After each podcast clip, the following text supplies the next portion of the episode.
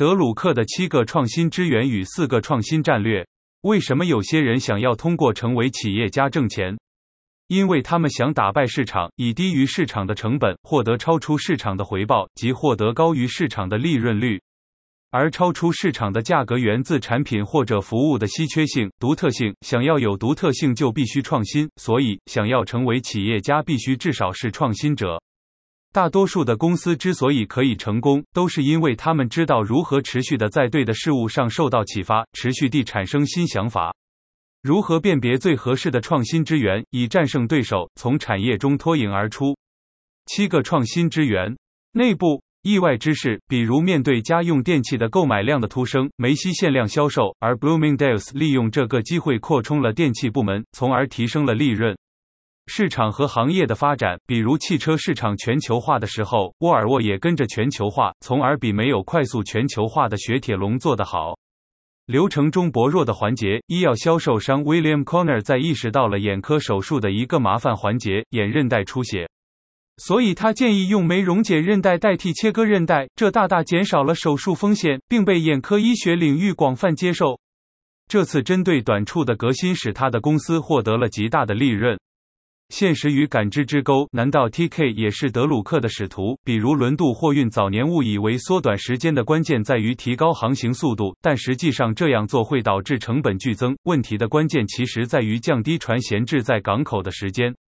外部，比如政治、学术、科学、社会观念的变化，对于环保和高科技的趋之若鹜，让电车市场火热。人口结构变化，比如中国数字原住民的增多和对线上社区的需求，催生了哔哩哔哩。新知识的杂交，比如计算机是数百年来数学、电子、编程技术的杂交产物。大小公司都需要创新。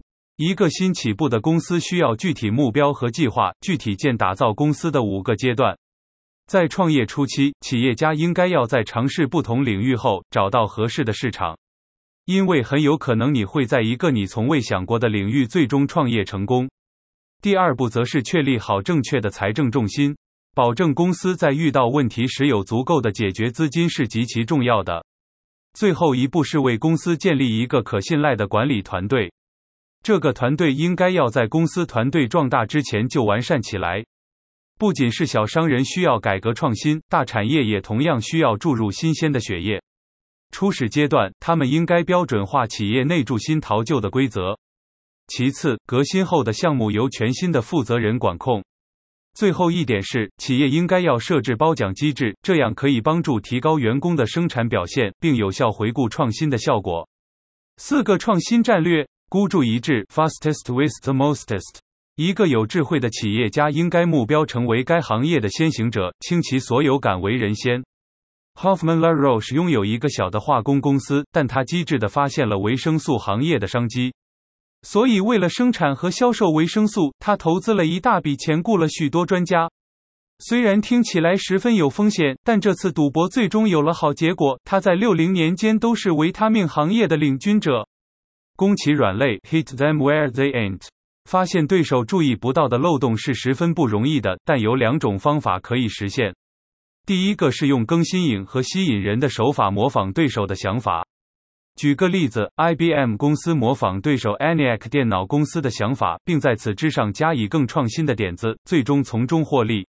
不仅如此，有些公司还可以通过痛击对方的短处而赢得胜利，这对于目中无人的大公司尤其奏效。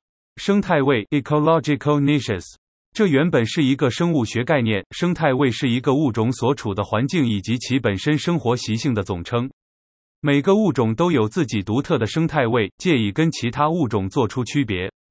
一个公司如果专攻于不可替代的领域，则更容易成功。一个很好的例子就是 William Connors 开发的酶类。这类酶在后来成为了消除白内障手术中至关重要的一步。但是值得注意的是，这个公司也有很可能在对手研发出可替代的药物后，失去在该产业中的绝对优势。变价值和特征 （changing values and characteristics）。为了增加对于你的产品的需求量，你不一定需要改变产品本身。